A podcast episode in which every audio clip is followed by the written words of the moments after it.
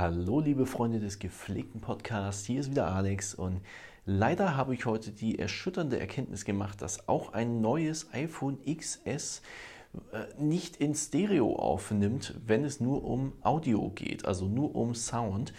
Wenn ich ein Video machen würde, dann wäre es in Stereo. Wenn ich aber ein Sprachmemo mache, zum Beispiel für einen Podcast, dann wird das nur in Monosound aufgenommen, was ich sehr peinlich finde, ehrlich gesagt.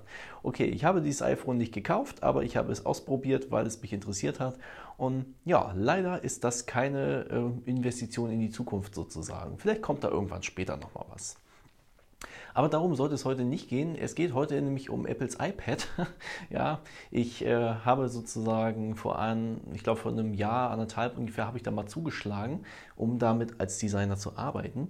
Und äh, mein Langzeitfazit ist, ja, ich, es macht immer noch Spaß, auf jeden Fall.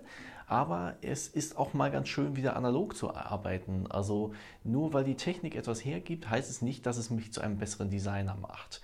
Das war meine Erkenntnis. Manchmal ist es, in manchen Situationen ist es schon schneller, wenn ich mit dem iPad arbeiten kann.